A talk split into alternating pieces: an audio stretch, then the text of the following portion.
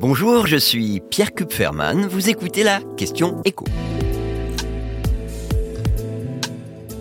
Quelles ont été les catastrophes climatiques les plus coûteuses de 2022 Tous les ans, quelques jours avant le 31 décembre, l'ONG britannique Christian Aid dresse le bilan des catastrophes climatiques qui ont marqué l'année qui s'achève. Et cette année, 2022, reste dans la même veine que la précédente avec des ouragans, des inondations, des sécheresses particulièrement dévastatrices. La facture pour les dix plus gros événements climatiques majeurs, sévères, de l'année s'élève à un petit peu plus de 168 milliards de dollars. On n'est pas loin du record de 2021 où le cap des 170 milliards de dollars avait été franchi pour la première fois. Et parmi ces dix catastrophes, bah, il y a un événement climatique qui restera dans les annales. C'est l'ouragan Yann, qui, vous en souvenez sûrement, a frappé cet automne le sud-est des États-Unis et Cuba. À lui seul, il a occasionné une centaine de milliards de dollars de dégâts.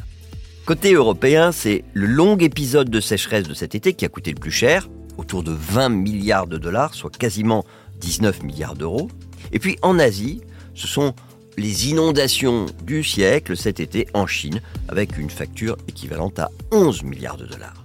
Mais attention, l'ONG Christian Aid insiste sur le fait qu'elle n'évalue que le coût des sinistres pris en charge par les assurances. Or, de nombreuses catastrophes se sont produites dans des pays du Sud où les ménages n'ont pas les moyens de s'assurer et où l'État n'est pas en mesure de les dédommager.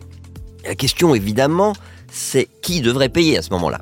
Pour Christian Aid, ça va de soi. Ce sont les pays du Nord qui non seulement en ont les moyens, mais ont une part de responsabilité majeure dans le dérèglement climatique à l'origine justement de la multiplication des sécheresses et des inondations.